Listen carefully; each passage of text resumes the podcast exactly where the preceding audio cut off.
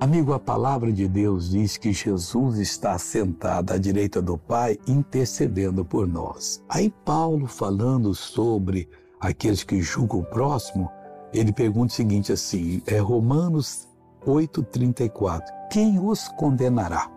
Pois é Cristo que morreu.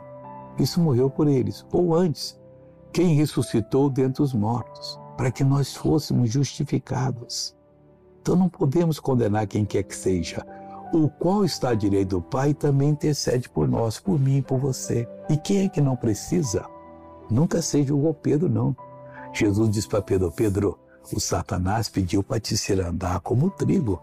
E eu roguei por você. Ah, senhor, não precisa, eu sou forte, né? Claro que eu posso enfrentar qualquer tentação. Tentação não pode, não posso, vai ver. Você que vai ver. O galo não vai cantar sem que três vezes você me negue. Aí quando o galo cantou, Pedro tinha negado três vezes. Vamos orar agora. Querido Deus, somos fracos, precisamos da intercessão de Cristo, precisamos estar diante do Senhor, precisamos estar fazendo a tua vontade. Eu uno a minha fé com a fé dessa pessoa, eu repreendo todo o mal da vida dela, eu digo mal, saia, vá embora, desapareça, em nome de Jesus, e você diz amém.